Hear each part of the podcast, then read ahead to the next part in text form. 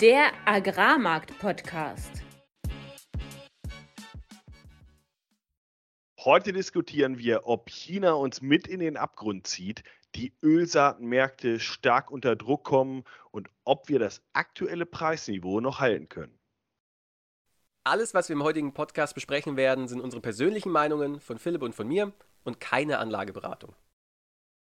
Herzlich willkommen an diesem Freitag, dem 25. November um 19.45 Uhr. Es begrüßen euch heute wieder Philipp Schilling, das bin ich, Landwirt und war die letzten zehn Jahre im internationalen Agrarhandel tätig. Und mein Name ist Fabian Wirzog. Ich habe 2019 als Agrarhändler in Deutschland angefangen, anschließend in Genf gearbeitet und bin heute Energy Trader in Amsterdam. Philipp, es gibt eine hervorragende Neuigkeit von dir. Das ist wahr. Erzähl doch mal. Man Direkt. kann dir gratulieren. Ja, man, man kann gratulieren. Wir, wir hatten Familienzuwachs. Quasi nach, nach unserem Podcast, nicht, nicht noch den Abend, aber, aber am nächsten Tag ähm, äh, ist äh, meine zweite Tochter, unser drittes Kind geboren. Und ähm, ja, stolzer Vater, und allen geht's gut und ich freue mich sehr. Bin entsprechend ein wenig übernächtigt, aber es bringt ja so eine Grundaggressivität rein in, in, in die Diskussion. Das ist nicht schlecht. Das ist hervorragend. Ein bisschen Schärfe, wie du mal früher am Desk gesagt hast. Und ähm, nee, äh, total glücklich, alles super und äh, perfekt. Jetzt schwer, schwer da irgendwie einen Übergang zu finden, aber äh, wie auch immer, jetzt der Fokus in die Märkte. Marktupdate. Wie ich bereits in der letzten Woche erläutert hatte, ist der Mativ-Dezember-Termin heute jetzt nicht mehr repräsentativ. Auch wenn der den stärksten Schwankungen unterlag, ähm, ist er jetzt so nah an der Andienungsperiode dran oder am Andienungszeitpunkt, dass, dass er jetzt sehr, sehr technisch handelt.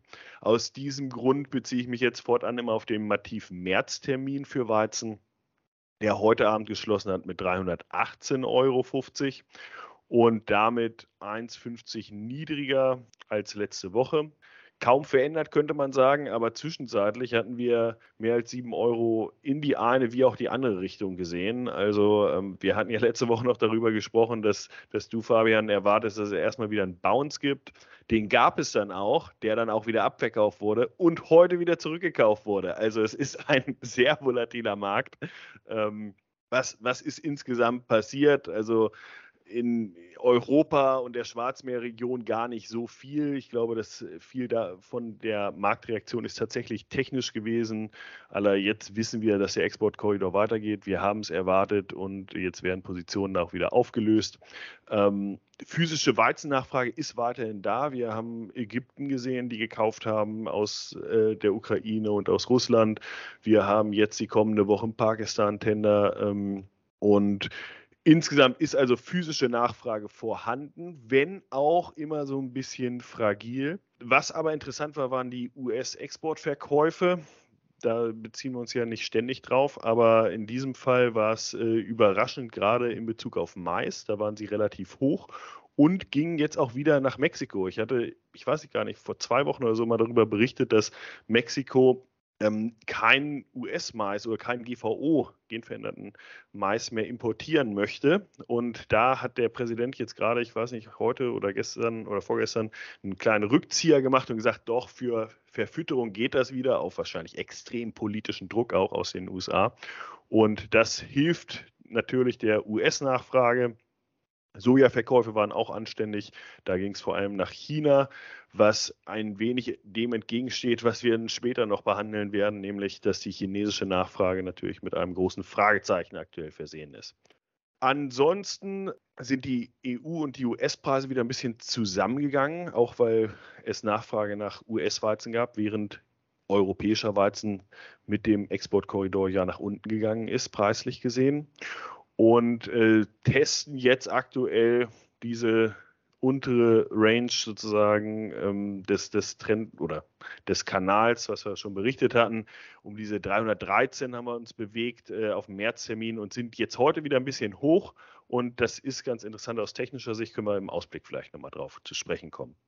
Ansonsten Der Raps hat wesentlich stärker auf die Mütze bekommen als der Weizen, schließt heute Abend auf dem Februartermin mit 590 Euro, minus 20 Euro gegenüber letzter, letzten Freitag. Wir waren zwischenzeitlich fast bei 580 Euro. Das sind so die Tiefstände des Septembers diesen Jahres, ähm, wo es auch schon mal nicht sehr gut aussah mit den sehr großen, gerade europäischen Ernten.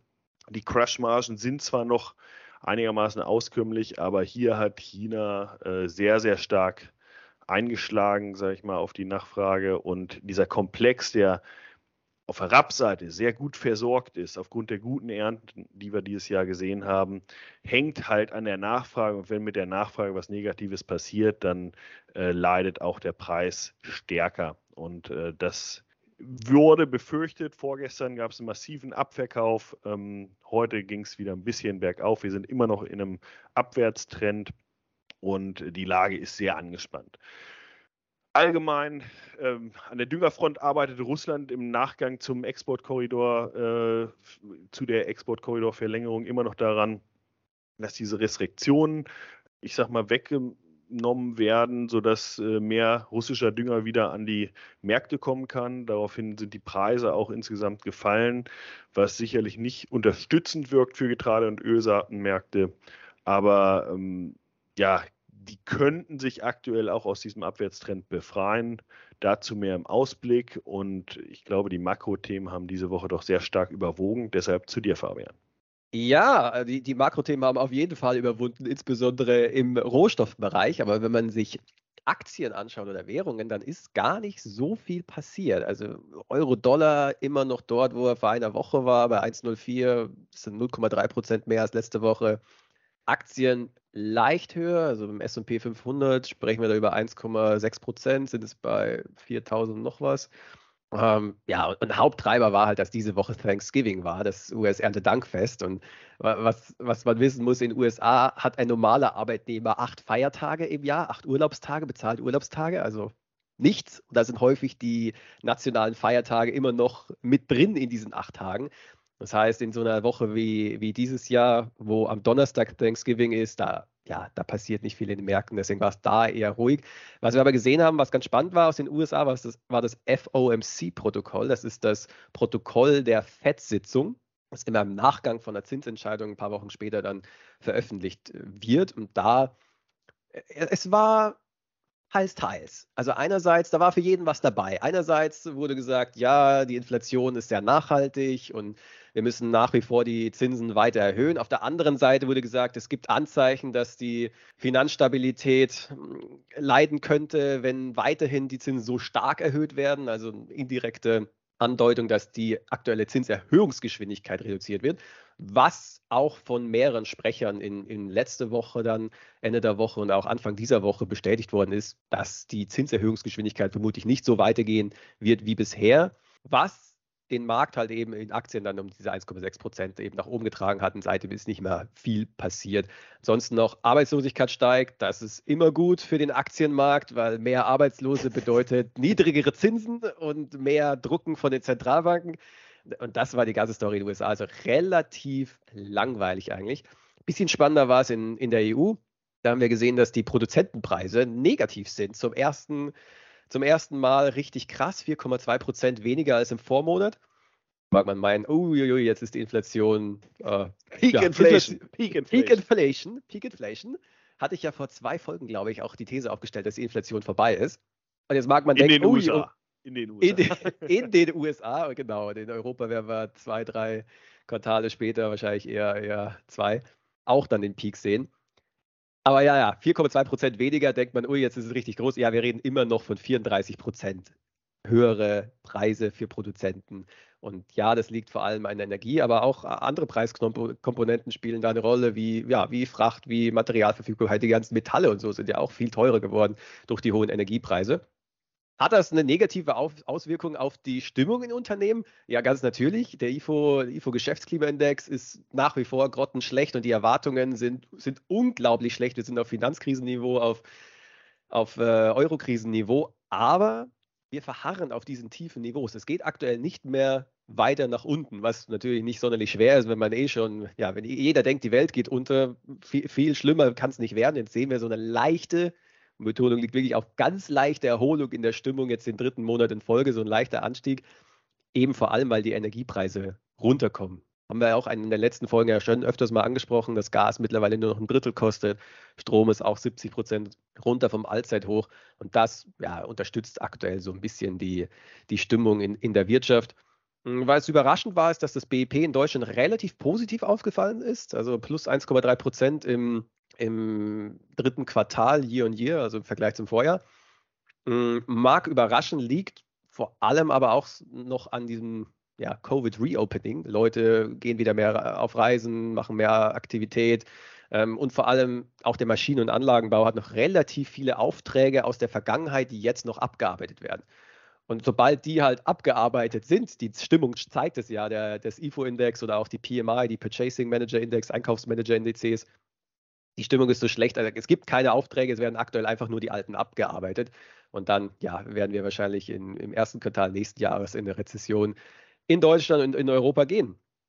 Was macht der Ölmarkt draus? Auch immer spannendes Thema, den haben wir heute nämlich überhaupt gar nicht, äh, oder habe ich bisher noch gar nicht erwähnt. Im Vergleich zu Aktien, wo relativ wenig passiert ist, ist der Ölmarkt ja, mehr oder weniger jeden einzelnen Tag letzte Woche gefallen. Wir sind fast 7% runter auf 76 Dollar pro Barrel. Zur Erinnerung, wir waren in der Range seit August zwischen 90 und 80, 80 bis 90 Dollar, sind jetzt da eben runden, runter rausgebrochen, sind aktuell bei 76 und das vor allem wegen steigenden Covid-Fällen wieder in China, Lockdown-Angst und ja, ins, insgesamt gibt es einige Themen, die den Ölmarkt gerade gerade bewegen, insbesondere am Front, äh, am, ja, am nächsten Kontrakt in der aktuellen Zeit. Man hat ja verschiedene Kontrakte bei Futures von nächsten Monat bis in äh, fünf Jahren oder noch länger. Und am Frontende findet aktuell ja folgendes statt, dass alle Raffinerien sehr viel Rohöl gekauft haben, in der Angst, dass russisches Öl bald nicht mehr verfügbar ist. Und sich jetzt, da die Nachfrage zurückgeht, ja, haben sie sich vermutlich überkauft. Und das macht sich jetzt eben ganz stark bemerkbar. Und da war ein Zitat, was ich gelesen habe in einem Marktreport-Provider. Der Markt ist sehr schwach, die gesamte Welt ist voll mit Rohöl. Und das trifft es, glaube ich, recht gut. Also am, hier aktuell am Spotmarkt ist eben extrem viel Öl verfügbar. Da wird sich zeigen, wie sich das noch weiterentwickelt jetzt die kommenden, kommenden Wochen mit G7 Ölpreisdeckel, der diskutiert wird. Ähm, ja, gleichzeitig die nachlassende Nachfrage global, kommende Rezession, also ganz, ganz ja, spannendes Umfeld. Und Hauptthema und Fokuspunkt gerade vom Markt neben der Fed ist eben China, was auch das heutige Thema ist für unseren Deep Dive. Genau, und was äh, vielleicht, als ich vorhin über Raps gesprochen hatte und dass vorgestern halt die Preise so stark abgeschmiert sind, auch wegen China, ist natürlich einhergegangen mit diesem starken Abverkauf auch beim Rohöl. Ne? Äh, also das kam alles quasi zusammen und weil China extrem relevant auch für die Agrarmärkte sind, wie du schon sagst, machen wir einen Deep Dive dafür. Deep Dive. Vielleicht führen wir uns zunächst nochmal vor Augen, warum dieses Thema eigentlich so relevant ist für unsere Agrarmärkte. Und dazu nur mal grob die Importe Chinas in den drei Hauptrohstoffen für uns, die relevant sind, nämlich Mais, Weizen und Soja. Beim Mais importiert China jährlich über die letzten drei Jahre 29,5, 22 und 18 Millionen, das ist jetzt eine Schätzung für dieses Jahr, vielleicht ist es auch ein bisschen höher, Millionen Tonnen an Mais mit einer und der weltweite Gesamtimport aller Länder sozusagen liegt bei 230 Millionen. Also das sprechen wir so über 10 Prozent des gesamten Maisimports. Beim Weizen äh, ist der Import etwas geringer. Da sprachen wir von 11,5, 9,5, wieder 9,5 Millionen Tonnen. Gesamt weltweiter Import liegt bei 195 Millionen Tonnen. Das bedeutet, hier ist China prozentual nochmal ein bisschen kleiner, eher so bei 5 Prozent. Und dann ähm, haben wir Soja und beim Soja über die letzten drei Jahre 99,7, knapp 92 und jetzt äh, Erwartung 98 Millionen Tonnen. Und die weltweite Soja, äh, der weltweite Soja-Import liegt bei 160 Millionen Tonnen. Ich glaube, hier wird ganz, krass, ganz, ja. ja. das ist mega krass. Ne? Hier wird ganz deutlich, warum für Ölsaatenmärkte China so ein massiv relevanter Markt ist und auch ein riesen Wachstumsmarkt. Das muss man auch sehen. Wir hatten ja bei den anderen äh, drei zwei Märkten jetzt gerade gesehen, das ist äh, über die letzten drei Jahre etwas abnehmend. Ähm, Im im Soja-Bereich, äh, okay, ist jetzt äh, die Erwartung, dass wir nach diesem Corona-Jahr auch quasi wieder auf dem äh, Niveau von der Vorland und insgesamt ein wachsender Markt, äh, ein Markt, wo weiterhin Crush-Anlagen gebaut werden, aufgrund von natürlich Biofuel, also äh, Biodiesel, im, im Pflanzenölbereich vor allem Biodiesel dann äh, Nachfrage, aber auch Nahrungsmittelnachfrage ist ja eine wachsende Bevölkerung, eine, eine äh, reicher werdende Bevölkerung, die entsprechend auch eine höhere Nachfrage hat. Und ähm, insgesamt also ein Wachstumsmarkt und der zentrale Nachfrager für Ölsaaten und damit ähm, ja beim Mais und beim Weizen ja. ist wichtig, aber da ist der Markt. Es ist wirklich krass, wenn man sich vorstellt, zwei Drittel der weltweiten ja, Sojabohnen gehen nach China. Es ist ein einziges Land. Und ja, äh, natürlich gut, der gehandelten, der gehandelten, muss man dazu sagen, ne? weil, weil viele Regionen der Welt natürlich auch viele Crush-Kapazitäten haben, also Verarbeitungskapazitäten, darf man sich jetzt nicht komplett vom blenden lassen. Es ist nicht so, dass China äh, sozusagen zwei Drittel der Gesamtnachfrage darstellt, aber es ist trotzdem ist mega relevant für die Preisgestaltung ne? international. Ja, und naja, 1,4 Milliarden Menschen in China. Ja. Äh, die, was ist das Durchschnittseinkommen im Vergleich zum Westen? Weit drunter. Und naja, wenn das Einkommen steigt, dann kauft man Fleisch und Fleisch braucht halt mehr äh, Soja, Mais und, und naja, andere Futtermittel. Das heißt, tendenziell wird der Einfluss von China auf, für die Agrarmärkte noch weiter steigen. Exakt. Und äh, damit lohnt es sich, dass wir uns genauer anschauen, äh, was dort passiert und was dort vielleicht auch in Zukunft weiter passieren könnte, um daran abzuleiten, ähm, wie groß ist das Risiko oder auch die Chance für eventuelle Preisveränderungen. Und Fabian, wo steht China denn aktuell wirtschaftlich? Ah, extrem schwierige Lage aktuell. China ist ja nach wie vor immer noch in, in Covid-Zeiten gefangen. Für uns in, in den Niederlanden, übrigens äh, letzte Woche, glaube ich, war es, wenn ich Covid habe, darf ich zur Arbeit kommen. Ich muss mich nicht krank melden, nicht isolieren. Äh, also Covid ist hier wirklich offiziell jetzt komplett vorbei. Team, Team Vorsicht äh, in Deutschland hat ja auch gewechselt. Bayern will ja Schleswig-Holstein dann auch demnächst gleichziehen und, und auch solche Lockerungen dann eventuell erlauben. Ne? Ich, ich, war ganz überrascht. Ich, in, anscheinend muss man in Deutschland immer noch im öffentlichen äh, Zug und so äh, was. Der ne? Nahverkehr, genau, genau. Ja. Ah, da, so ist es hier nicht, aber so ist es eben in China. China geht nach wie vor immer noch in Lockdowns, regelt ganze Städte ab und ist relativ aggressiv was die Wirtschaft natürlich hemmt. Wenn, naja, wenn die Hafenarbeiter alle im Lockdown sind, dann finden eben die Exportabwicklungen nicht statt. Dann können auch die Rohstoffschiffe nicht entladen werden, dann wird nicht so viel produziert, weil ja nichts exportiert werden kann. Es hemmt die ganze Wirtschaft und das seit mittlerweile seit zwei Jahren. Und die hat halt, der Präsident von China hat halt so eine harte Linie in Bezug auf Covid gefahren, ganze Städte abgeregelt, Foxconn, Ganz aktuelles Thema. Die Mitarbeiter sind dort aktuell auf dem Fabrikgelände eingesperrt und dürfen das Fabrikgelände nicht verlassen, weil es dort Covid-Fälle gab. Sie wohnen jetzt in der Fabrik. Apple-Zulieferer, ne? Äh, Ganz genau, ja. Ist der, alle iPhones kommen von Foxconn. Riesenfirma hat eine, hat eine, muss man sich mal vorstellen, hat eine Fabrik, wo 500.000 Menschen arbeiten in einer Fabrik. ist eine eigene Stadt. Naja, die wohnen halt jetzt da auch alle drin. Oder, oder viele.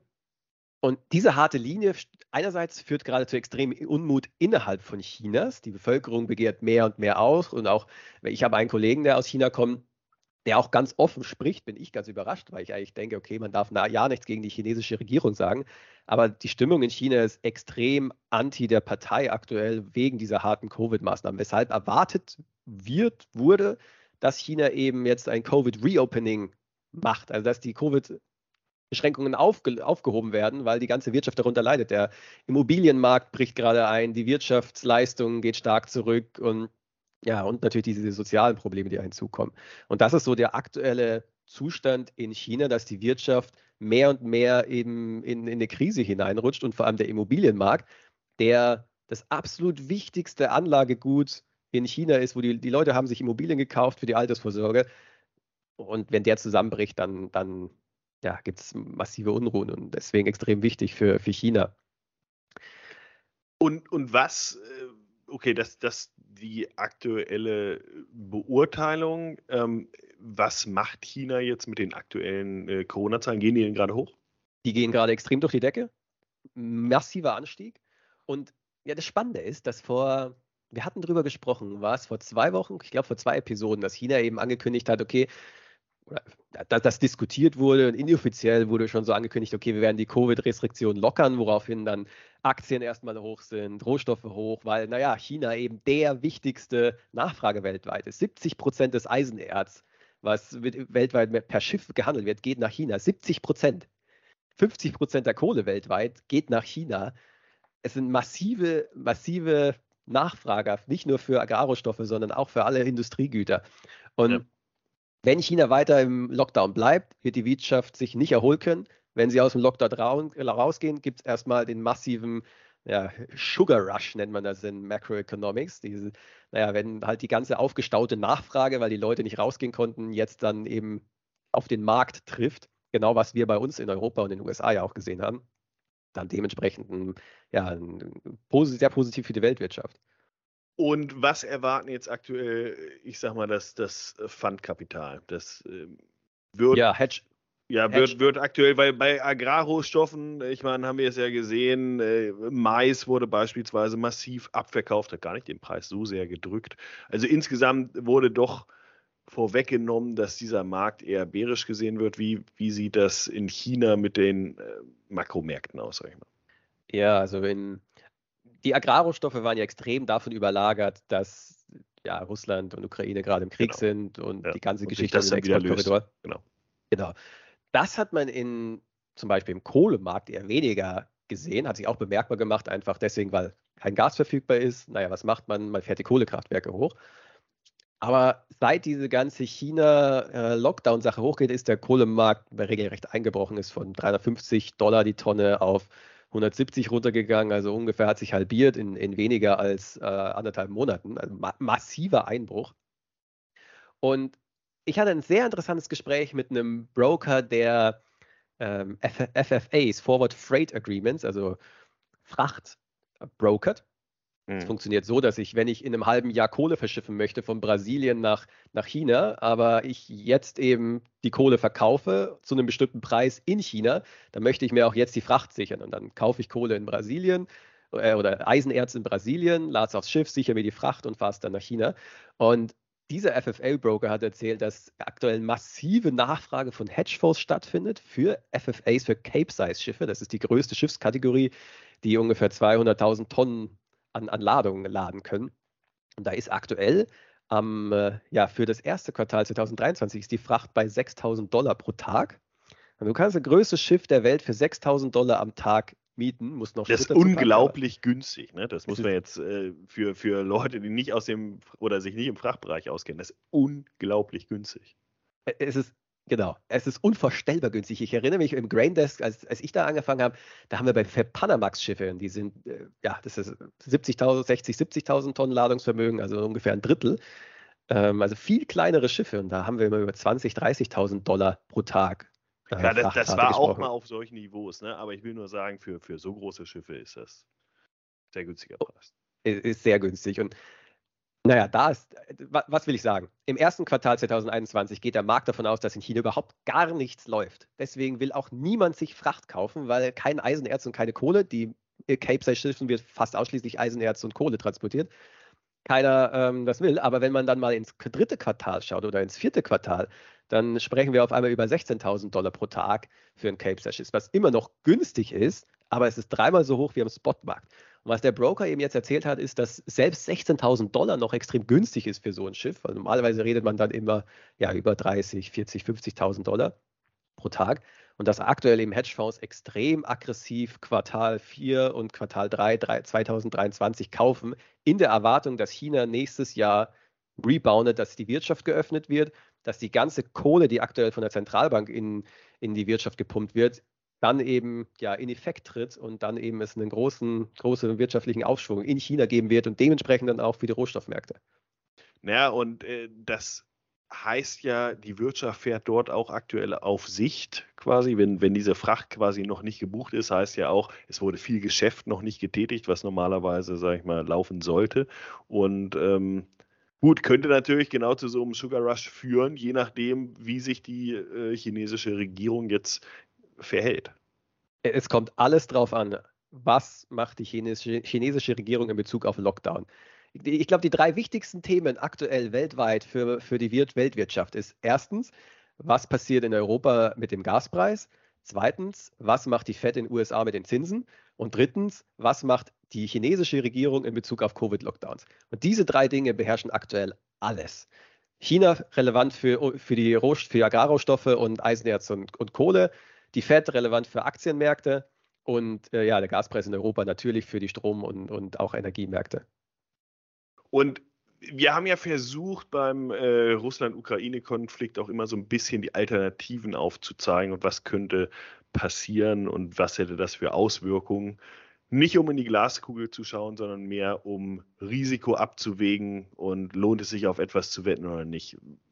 Wo würdest du sagen, was sind die Handlungsstränge? Ich sag mal, der bisherige Kurs war ja absoluter Lockdown, und das ist das erwartbare Szenario aktuell? Oder wie Meiner Meinung nach ja. Also ich denke, dass China, es war ja gerade der perfekte Moment, der Markt hat davon schon, ist davon ausgegangen, dass jetzt geöffnet wird. Es wurden schon die ersten Ankündigungen gemacht, dass geöffnet wird. Aber ja, gestern ist Peking in den Lockdown gegangen ich sehe jetzt nicht, dass da eine Lockerung stattfindet. Und wenn man sich mal verschiedene Indikatoren, die von Banken auch erstellt werden, ansieht, dann findet auf der einen Seite, dass die chinesische Regierung äh, Lippenbekenntnisse leistet, dass eben ja, wir werden weniger Lockdownen, wir werden die Wirtschaft öffnen, weil eben der innenpolitische Druck recht hoch ist. Aber wenn man sich die Taten ansieht, dann findet das Gegenteil statt. Beijing, Peking ist jetzt im Lockdown, alle möglichen ähm, Lockerungen, die in den letzten Wochen teilweise eingeführt worden sind, wie kürzere, äh, kürzere Quarantänezeiten, werden jetzt nach und nach wieder verschärft. Also ich sehe nicht, dass China sich gerade öffnet. Sie pumpen klar massiv Kohle in die Märkte. Die lokalen Regierungen müssen Immobilien kaufen, weil der Immobilienmarkt zusammenbricht. Die Zentralbank weitet billige Kredite aus, hat die Reserve äh, Minimumanforderungen für Banken reduziert. Also es passiert einiges hinter den Kulissen bereits.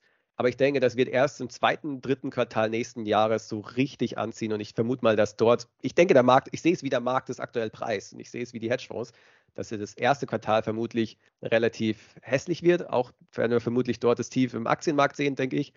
Im, im SP 500 Aktienmarkt und in europäischen Aktienmärkten. Aber ja, und dann dementsprechend für die Agrarmärkte auch. Ich bin bis Anfang nächsten Jahres bearish, Aktienmär äh, bearish Aktienmärkte, bearish Commodities und dementsprechend auch bearish Agrarrohstoffe. Und äh, ja, denke, ja, dass ich dann vielleicht, nächstes... Vielleicht nochmal, ich glaube, das ist jetzt ein Szenario, was, was quasi erwartet wird und ähm, was ich mir auch gut vorstellen könnte, weil China natürlich für eine Kehrtwende in dieser Corona-Politik, die sie ja jetzt zwei Jahre lang gepredigt haben und auch knallhart durchgezogen haben, auch eine, eine Story quasi brauchen, warum man die jetzt verändert. Und die muss wahrscheinlich auch aufgebaut werden und nicht von heute auf morgen quasi komplett gedreht werden. Und deshalb kann ich mir auch sehr gut vorstellen, Gut, eine Alternative wäre natürlich eine Öffnung. Da hat er es schon gesagt, Sugar Rush. Alle Märkte springen sofort drauf. Ähm, wie du schon sagtest, vorne ist kaum was gebucht. Also mit vorne die nächsten Monate sind quasi, was Fracht angeht, was aber auch viele andere Sachen angeht, noch nicht fixiert und somit würden sich da auf einmal alle drauf äh, stürzen. Gibt es noch ein negatives Szenario eigentlich? Weil, weil wir preisen ja aktuell ein negatives Szenario. Äh, ich denke, dass viele Marktteilnehmer immer noch so ein bisschen in der Hoffnung sind, dass es nicht ganz so schlimm wird. Mhm. Gleiches Thema eigentlich wie im Agrarbereich. Landwirte denken ja auch immer noch, dass es zurück auf äh, ja, 400 Euro bei Mativ geht. Ja, das, das, das glaube ja, weiß ich nicht. Naja, okay. Ja. Ändert sich gerade, natürlich. Ähm, aber Grund, grundsätzlich ja, ist noch relativ viel Hoffnung in, in den anderen, ja, im Aktienmarkt, dass ja, das jetzt ist lower. Die Fed deutet ja den Pivot schon an, dass sie eben langsam die Zinsen erhöhen. Ich, ich sehe da eben nochmal so ein Potenzial für so einen finalen Abverkauf im Aktienmarkt, nochmal so eine Woche so richtig Abverkauf noch Abverkauf noch Abverkauf, was dann auch alle anderen Märkte mit runterzieht. Aber für 2023 bin ich relativ positiv. Obwohl das Richtung Ende des Jahres für den Dezember natürlich ein sehr ungewöhnlicher Move wäre. Ne? Also ein Dezember, der so richtig abverkauft wird. ist ja, historisch hat, jetzt nicht, nicht. Ja, also man hat natürlich immer so die Jahresendrallye. Aber 2018 zum Beispiel, Dezember war eine Katastrophe. Ich meine, 2008 war Dezember auch, also Finanzkrise war auch eine Katastrophe. Ja, besondere Krisen, ja. ja. Ja, ich denke, wie gesagt, ich denke, im ersten Quartal werden wir das Tief sehen. Und ähm, ja, und was wir jetzt die nächsten Wochen, wie es da weitergeht und was wir da denken, besprechen wir jetzt im Ausblick. Ausblick. Fabian, nachdem du uns ja jetzt wieder in die absolute Katastrophe, äh, was die Marktaussicht hineingestürzt hast, ähm, müssen wir uns allerdings auch nochmal angucken, was ist denn sonst so in den Märkten los und hier Prinzip Hoffnung mal ein bisschen unterstützen. Ähm, ich hatte ja schon gesagt, dass äh, die Nachfrage in den letzten zwei Wochen im Grunde gar nicht schlecht war, was, was, die, was den Weizen angeht. Ähm, wir sehen durchaus Nachfrage, wie ich schon meinte, aus Ägypten. Wir hatten einen Saudi-Tender. Äh, wir, wir haben jetzt einen Pakistan-Tender, der auf uns zukommt. Also Nachfrage ist aktuell da. Natürlich muss man sagen, höchst fragil. Und man muss auch dazu sagen, gerade der Nahe Osten und Nordafrika ähm, sind zum Teil Länder wie auch Ägypten ganz konkret, die massiv leiden unter dem starken Dollar, unter inländischen äh, Rezessionen und damit äh, Abschwächungen von deren Währung, was alles natürlich auch mittelfristig einen Einfluss auf deren äh, ja, Kaufverhalten haben kann. Deshalb weiterhin absolut im Fokus, wie entwickelt sich diese Nachfrage weiter. Kurzfristig allerdings mit der Nachfrage und mit vielleicht einem kommenden Winter durchaus ein Potenzial für äh, eventuelle kurzfristige Preissprünge. Dann der konstante russische Beschuss auf ukrainische Infrastruktur hat natürlich auch Folgen für Verladungen beispielsweise. Und da muss man sicherlich auch ein Auge drauf haben, wie verhält sich weiterhin trotz Exportkorridor äh, der Export aus der Ukraine kann der den Erwartungen, die aktuell da dran gestellt werden, ähm, standhalten oder fällt er hinterher und wenn er hinterherfällt, kann irgendwer da quasi einspringen. Also kurzfristig sich sofort, sowohl von der Nachfrageseite als auch von der Angebotsseite schon auch äh, bullische Tendenzen. Die Frage ist immer, wie lange können die sich halten? Und dann als dritten Punkt würde ich noch anführen, bevor du das Ganze wieder aus einer anderen Sicht darstellst. Ja, ich, ich wollte jetzt schon gerade ansetzen, du als Dauerbulle. aber, aber, mach weiter. Als, als, letzten Punkt würde ich sehen, wir, wir sehen beim Raps, da ist natürlich ziemlich stark äh, dieser Abwärtstrend aktuell und ähm, schwer sich da rauszuarbeiten, aber und das haben wir beim Weizen auch gesehen. Nachdem wir, wie ich am Anfang schon mal gemeint hatte, zunächst ja eine Gegenreaktion hatten, hatten wir dann einen typischen Turnaround Tuesday. Wir sind kurz nach oben auf äh, Montag, Dienstag hochgegangen und dann das haben wir uns du mal erklären. Gedreht. Was, was hat es denn damit auf sich? Turnaround Tuesday ist quasi, wenn der Dienstag äh, den Tag der Woche markiert, wo der Markt wieder in eine andere Richtung dreht. Und in diesem Fall, wenn man sich den Weizenchart anguckt, hat er sich tatsächlich dann wieder ins Negative gedreht, nachdem er äh, Montag und dann Dienstag auch zunächst hochgegangen ist. Und ähm, dann kam es aber heute zum zweiten Fall, äh, der in der Händlerspruchküche immer wieder verwendet wird. Da wollen wir euch aber noch ein wenig auf die Folter spannen. Wir schließen aber heute mit einer relativ starken grünen Kerze, wenn man sich den Chart anguckt beim Weizen. Und ähm, das lässt zumindest Hoffnung zu, dass wir hier aus diesem Abwärtstrend ausbrechen und in Chicago ist ähnlich, dass wir uns da an einem äh, Punkt befinden, wo wir diesen Abwärtskanal durchbrechen könnten. Und sollte das der Fall in der kommenden Woche sein, sehe ich schon auch wieder diese ganzen bullischen Argumente, die wir jetzt eine Zeit lang quasi gar nicht angeschaut haben, wie äh, US-Trockenheit, wie argentinische Trockenheit, wo die äh, Aussaaten nicht hinterherkommen, schon wieder viel relevanter. Ich muss dich jetzt doch mal wirklich festnageln, Herr Schilling als Dauerbulle. Du denkst also, in einer Woche werden wir tiefer, höher sein, sorry, natürlich, höher sein als diese Woche, als heute, am Freitagabend? Ich denke, wir äh, müssen jetzt erstmal eine Woche lang seitwärts gehen, um dann höher gehen zu können. Wenn wir, wenn wir es nicht schaffen, innerhalb der nächsten Woche, sage ich mal, aus diesem Abwärtstrend auszubrechen, dann tue ich mich sehr schwer damit. Aber wenn wir das schaffen, dann sehe ich viele Argumente auf der fundamentalen Seite, die auch wieder zumindest ich sag mal, kurzfristige äh, Richtungswechsel zulassen? Ich denke tatsächlich, dass wir niedriger sind und, und zwar aus folgendem Grund. Also die langfristige Story haben wir äh, jetzt, glaube ich, im, Aus, im, im, im, Deep Dive sehr, sehr intensiv besprochen. Aber kurzfristig, ich, ich habe halt einfach den Eindruck, dass alle hassen diesen Abverkauf und haben immer noch Hoffnung, es geht noch mal ein bisschen nach oben und wir kommen noch mal zurück und klammern sich so an bullische Argumente, die es natürlich auch gibt. Äh, ist ja Fakt, dass aktuell Exportgeschäft läuft. Aber es scheint mir so, dass das ein Festklammern ist an, an bullischen Sachen. Und ähm, ja, dass einfach der Trend is your friend, dass dieser weitere Abverkauf noch weitergeht. Und was, was heute, heute ist was ganz Wichtiges passiert. Wir hatten nämlich heute in den USA den Optionsverfall. So, was sind Optionen? Optionen sind äh, Preisabsicherung entweder auf der Unterseite oder auf der Oberseite. Und diese Preisabsicherungen ja, sind immer zu einem bestimmten Datum. Also heute war dann eben Abrechnung. Ist der Preis unter dem Level, was man vorher ausgemacht hat, dann, ja, dann muss derjenige, der die Absicherung verkauft hat, eben der Entschädigung zahlen und im umgekehrten Fall wird die Option wertlos verfallen. Warum ist das wichtig? Weil in der Regel diejenigen, die Optionen kaufen, sind zum Beispiel Agrarhändler, aber auch Landwirte, die kaufen sich Absicherungen. Aber diejenigen, die Absicherungen verkaufen, sind Banken, Hedgefonds, die dieses Risiko auch konstant managen. Das nennt sich Delta Hedging. Und wie macht man das? Das macht man, indem man Futures kauft oder verkauft, um eben, naja, sein Exposure, sein, sein, sein Risiko abzusichern. So, und wenn aber jetzt den Options, äh, die Option verfallen ist, dann benötigt man diese Absicherungen nicht mehr.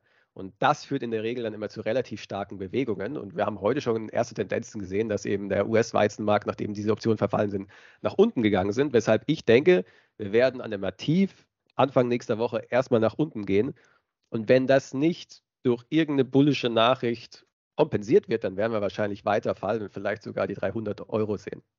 In diesem Sinne, denke ich, können wir uns äh, darauf verlassen, dass nächste Woche heiß diskutiert wird und schließen mit dem heutigen Händlerspruch der Woche. Friday is Buy Day.